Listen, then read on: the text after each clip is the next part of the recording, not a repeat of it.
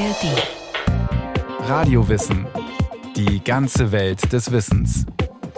Ein Podcast von Bayern 2 in der ARD Audiothek. Im Jahr 2022 wurden in Deutschland mehr als 5,5 Milliarden Euro privat gespendet.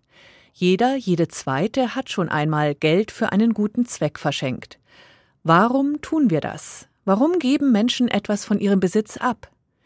Setzt man sich mit den Ursachen und der Geschichte des Spendens auseinander, lernt man viel darüber, wer wir eigentlich sind.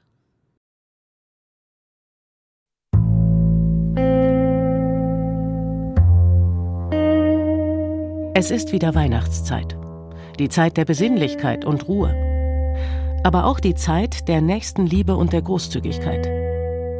An Weihnachten beschenken wir uns gegenseitig, sind aber auch eher bereit, mit denen zu teilen, die weniger Glück haben, denen es schlechter geht. Nie wird so viel zu Spenden aufgerufen und auch gespendet wie an Weihnachten. Es ist wirklich ein Phänomen. Ich merke es bei mir im Briefkasten. Es kommt fast täglich kommt irgendwie ein Spendenaufruf von irgendeiner Organisation, die bundesweit oder auch in Bayern tätig ist. Pfarrer Hans Lindenberger langjähriger Direktor des Caritasverbandes der Erzdiözese München und Freising. Woher kommt es auf Weihnachten hin? Weihnachten, so heißt es ja, ist das Fest der Liebe. Und da hoffen dann die Spendenempfänger, die, die zu den Spenden aufrufen und darum bitten, dass das Herz geöffnet ist. Mehr geöffnet ist als im Trubel des ganzen Jahres über. Deshalb die Aufrufe zum Spenden. Weihnachten, das Fest der Liebe, an dem der Geburt Jesu gedacht wird. Dem Mann, der als Sohn Gottes Nächstenliebe vorgelebt und diese auch von seinen Anhängern verlangt hat. Auch wenn der Einfluss der Kirchen und des Christentums immer mehr zurückgeht, die Idee der Nächstenliebe scheint geblieben zu sein. Die Humanität, die, die menschliche Nächstenliebe. Und das ist doch eine Prägung vom Christentum her, aus unserer Tradition heraus, in unsere Gesellschaft hinein. Das wäre eine Katastrophe, wenn jemand, äh, wenn Menschen, die sich nicht als Christen bezeichnen, auch Abschied nehmen würden und müssten von der Humanität. Und von daher meine ich, dass die Bereitschaft zum Geben, zum Spenden in unserer Gesellschaft ganz hoch ausgeprägt ist, auch wenn Kirche schwächelt. Unsere Gesellschaft ist vom Christentum geprägt. Aber Werte wie Humanität und Nächstenliebe finden sich auch in anderen Religionen, in den Gedanken der Aufklärung und in dezidiert antiklerikalen oder atheistischen Bewegungen wieder. Weihnachten als Fest der Liebe hat aber offenbar eine besondere Strahlkraft über die christliche Tradition hinaus. Als könnten sich alle darauf einigen, sich besonders zu dieser Zeit auf die Nächstenliebe zu besinnen. Aber irgendwie ist das auch seltsam. Denn das würde ja überspitzt gesagt bedeuten, dass wir immer eine höhere Instanz, sei es einen Gott, eine Lehre oder eine Theorie bräuchten, um miteinander zu teilen. Als müssten wir zu jeder guten Tat aufgefordert werden, weil wir nicht bereit sind, von selbst etwas herzugeben. Das ist doch ein etwas düsteres Menschenbild. Schauen wir genauer hin. Wie ist es mit uns Menschen und dem Teilen? Hat Teilen jenseits aller Forderung von außen, aller Moral oder Religion, vielleicht nicht etwas Grundsätzliches mit unserem Menschsein zu tun?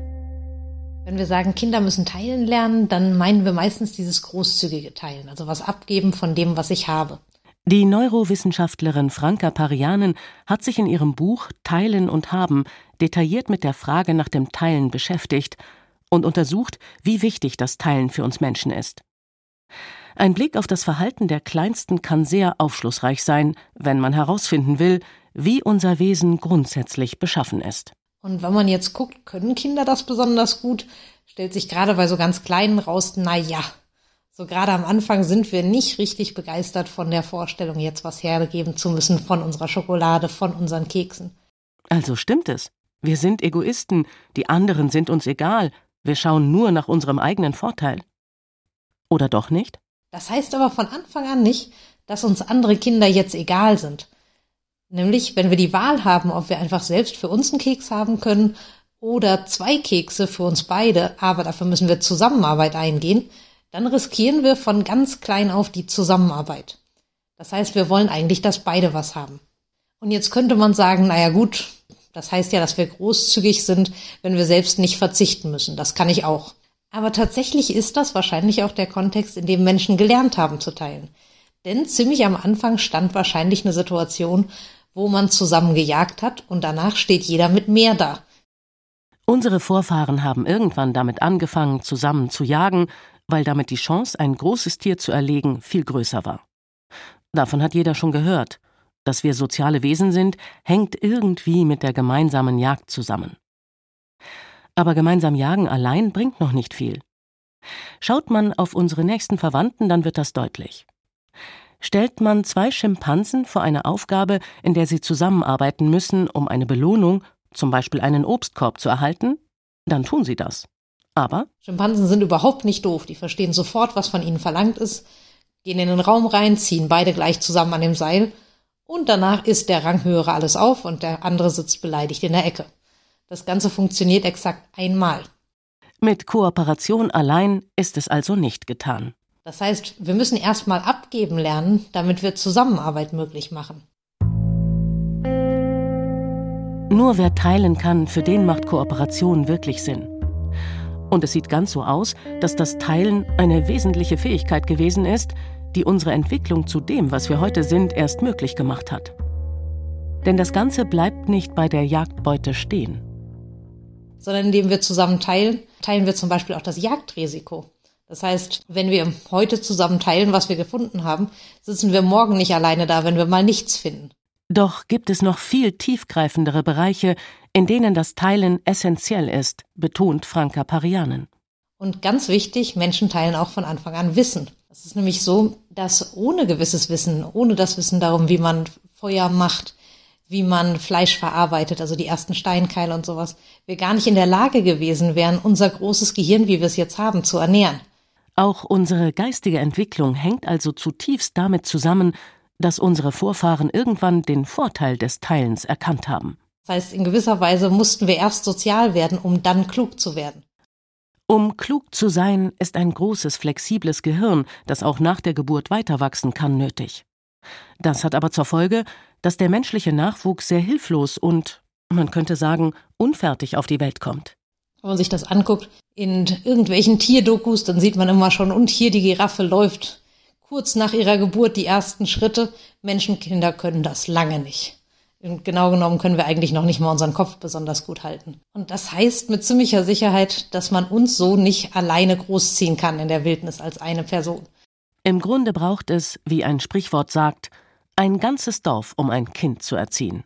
Und das hat uns wiederum ermöglicht auch, unser Gehirn nach der Geburt noch so viel weiter wachsen zu lassen. Viele andere Tiere, die relativ fertig auf die Welt kommen, haben aber deswegen nicht so eine große Möglichkeit, ihr Gehirn plastisch anzupassen und zu lernen. Menschen haben diese Möglichkeit, aber sie sind deswegen auch sehr arbeits- und energieaufwendig. Und das bedeutet wieder eine große Herausforderung zu teilen. Genauso wichtig wie die geteilte Jagd mit der geteilten Beute ist auch die Versorgung der Kinder und das Weitergeben von Wissen. Alles hängt miteinander zusammen und wäre nicht möglich ohne die Fähigkeit zu teilen. Der Mensch braucht also den anderen, um Mensch sein zu können. Das ist tief in uns angelegt. Noch eine kleine Geschichte am Rande. Wahrscheinlich sieht man uns das Teilen sogar an. Zumindest stellt die sogenannte Cooperative Eye Hypothesis diese Möglichkeit in den Raum. Und da geht es um unsere Augenfarbe. Und zwar nicht um die Farbe der Iris, also das, worüber wir immer reden, hat jemand blaue Augen oder grüne Augen, sondern um das, was drumrum ist, das Weiß. Das hat nämlich tatsächlich keine andere Primatenspezies. Der weiße Augenhintergrund bringt uns aber keinen Vorteil. Wir können deshalb nicht schärfer oder weiter sehen. Ganz im Gegenteil. Und sie sind dadurch unpraktisch, weil alle Menschen um uns herum können plötzlich sehen, wo wir hingucken. Ob wir was zu essen entdeckt haben, ob wir irgendwem hinterher gucken. Das heißt, wir können Geheimnisse sehr schlecht für uns bewahren. Aber wir können uns auch mit den Augen koordinieren. Wir können sagen, du gehst da lang, ich gehe da lang, ohne dabei ein Wort zu verlieren. Das heißt, für unsere Vorfahren war es wahrscheinlich wichtiger, diese Koordination hinzukriegen, zusammenzuarbeiten, als Wissen für sich zu behalten. Wissen teilen war also von Anfang an von Vorteil. Irgendwann, ganz am Anfang seiner Entwicklung, Hat der Mensch also erkannt, dass er besser dran ist, wenn er zusammenarbeitet. Zusammenarbeit lohnt sich aber nur, wenn alle davon profitieren. Sie muss auf Augenhöhe stattfinden und auf Gegenseitigkeit beruhen. Dazu ist die Fähigkeit zu teilen, also in gewissem Sinne das Wohl des anderen mitzudenken, von grundlegender Bedeutung.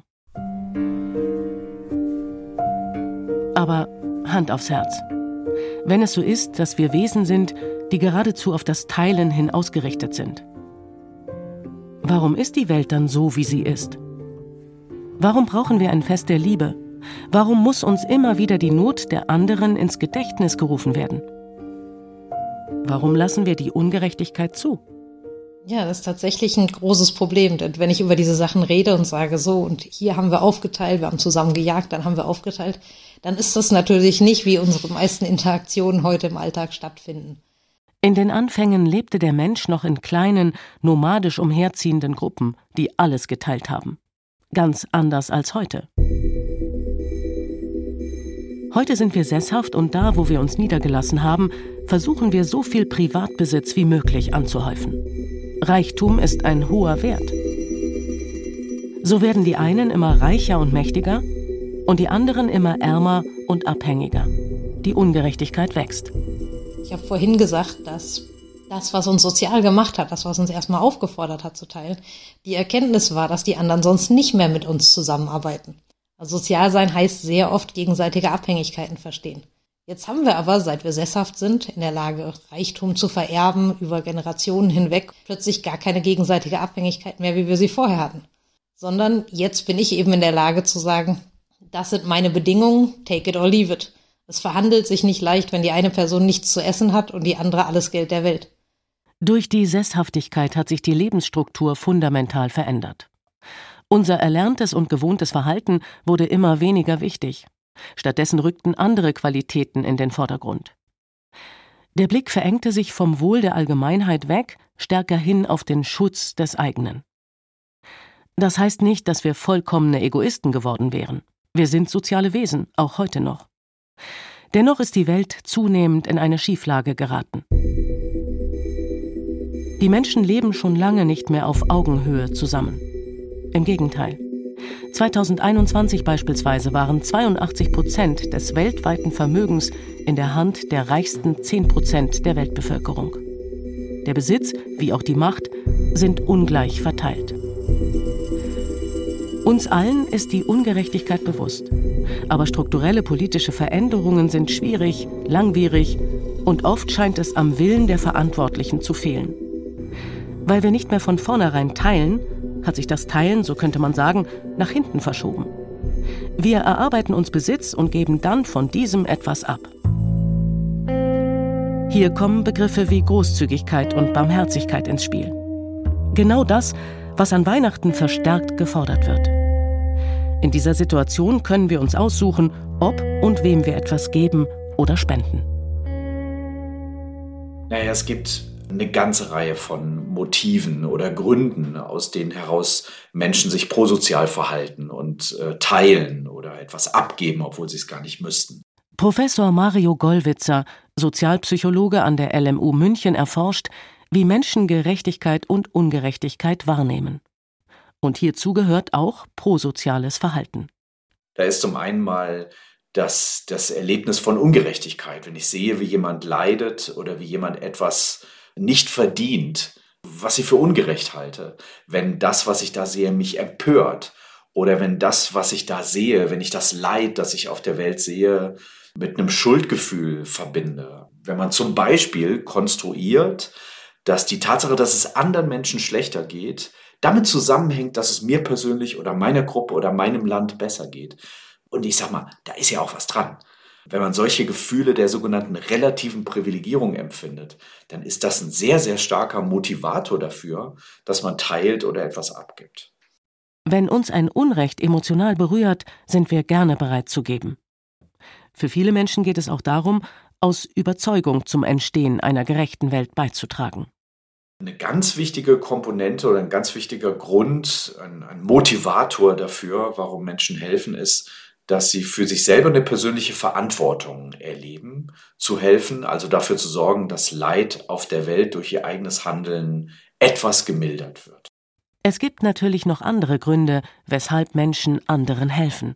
Manche Menschen, und das ist dann, wäre dann eher was Egoistisches, helfen nur dann oder helfen deswegen, weil sie von sich selber gegenüber der Außenwelt ein, ein bestimmtes Bild vermitteln wollen. Sie wollen sich als eine nette, moralische, prosoziale, hilfsbereite Person gerieren. Es ist auch interessant darauf zu schauen, wen wir bevorzugen. Wenn wir überzeugt sind, dass jemandem offensichtlich zu Unrecht ein Leid widerfahren ist, geben wir leichter und mehr. Und das funktioniert besonders gut, wenn jetzt gerade eine Katastrophe ist. Es gibt ein großes akutes Problem. Das ist, wo Menschen wirklich Spendenrekorde brechen. Grundsätzlich scheint es aber so, als gäben wir eher dem, der uns näher steht, mit dem wir uns leichter identifizieren können. Ein wichtiger Faktor ist die sogenannte psychologische Distanz, die man zu einer anderen Person hat. Einem Familienmitglied gibt man mehr als einem Bekannten, einem Bekannten gibt man mehr als einem Unbekannten. Mitgliedern, die zur eigenen Gruppe gehören, zur sogenannten In-Group, denen gibt man mehr als Mitgliedern von Out-Groups, von Gruppen, denen man nicht angehört. Unser Leben ist global geworden. Uns erreichen Nachrichten vom Leid aus den entferntesten Winkeln der Erde.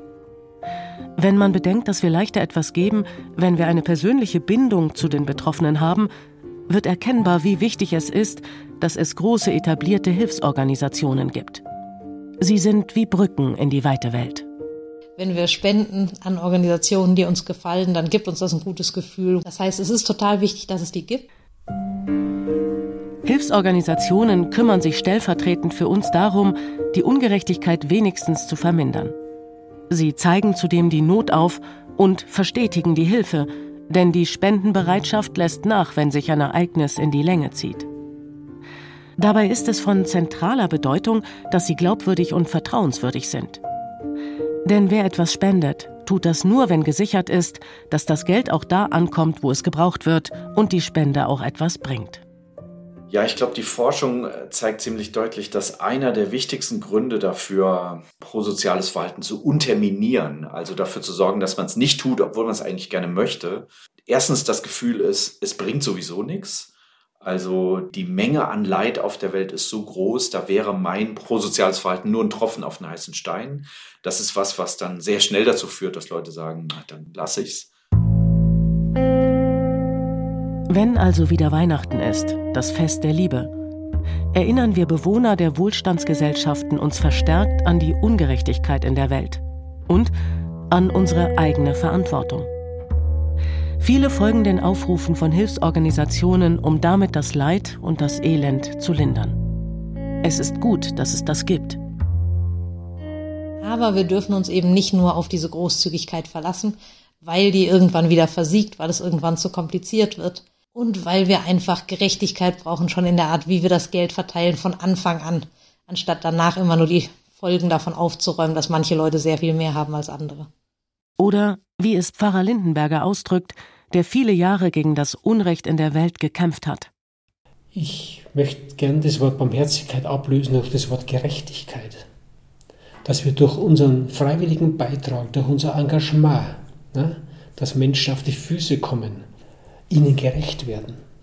Weil durch wie viele Ungerechtigkeitsstrukturen kommen Menschen nicht zum Leben oder fallen hinten runter oder Kriegssituationen entstehen durch Unrecht für die Menschen. Und es geht um Gerechtigkeit. Es ist wichtig, dass wir großzügig sind, spenden und uns einbringen für eine gerechtere Welt, die aber dann erst erreicht wäre, wenn es all das gar nicht mehr braucht.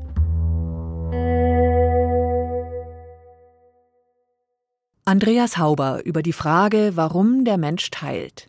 Radio Wissen hat noch mehr in dieser Richtung, zum Beispiel auch eine Folge über die Großzügigkeit oder eine über die Barmherzigkeit.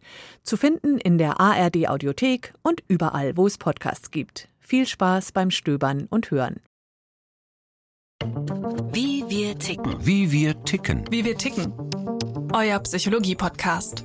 Große Gefühle und kleine Abenteuer, Liebe und die Kunst, sich zu streiten. Wie kann Versöhnung gelingen? Was macht Frauenfreundschaften aus? Was hilft gegen das ewige Aufschieben? Solche Fragen beantwortet der neue Psychologie-Podcast der beiden Podcast-Champions Radio Wissen und SWR2 Wissen. Lebensnah und wissenschaftlich fundiert nimmt euch unser Podcast Wie wir ticken mit in die Welt der Psychologie. Wir fragen, wie Gefühle, Gedanken und Verhaltensweisen entstehen und warum. Wir reden über Sehnsüchte und Süchte, wir klären auf über psychische Erkrankungen, gehen zurück in die Kindheit und wir sagen, wie ihr euch und andere besser verstehen könnt. Wie wir ticken, euer Psychologie-Podcast von Radiowissen und SWR2 Wissen. Alle Folgen findet ihr in der ARD Audiothek.